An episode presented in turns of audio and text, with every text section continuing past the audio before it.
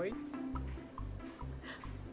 Hoje o assunto é o que faz uma experiência quando a gente medita, fecha os olhos e observa os movimentos, ser uma experiência suave ou uma experiência dolorida, frustrante, difícil. Tem a ver com a sua expectativa em relação a como essa experiência deve ser.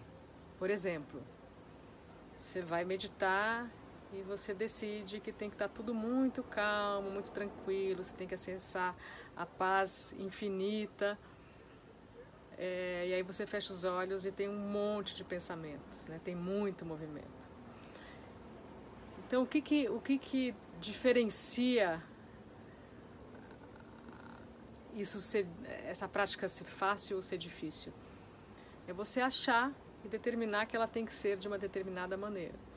Então, que não pode ter pensamento, que não pode ter emoção, que não pode ter sensação no corpo, que não pode ter movimento externo, que não pode ter barulho, que não pode ter os filhos te chamando. É, você já decide como tem que ser, e aí quando foge disso, não deu certo, você não conseguiu, é difícil e tal. Então, o convite aqui hoje, porque eu sempre faço convites, é para não ter expectativa e permitir que o que tiver que acontecer, aconteça. Se tiver pensamento, tudo bem. Se tiver emoção, tudo bem. Se tiver barulho externo, tudo bem. Sensação no corpo, tudo bem. Se tiver tudo calmo, tudo bem também. Tá? Então você vai só observar. Não é você. Tira o, o domínio, a posse sobre aquilo que acontece. O meu pensamento, a minha emoção. Só olha os pensamentos que não são você, não é você que criou.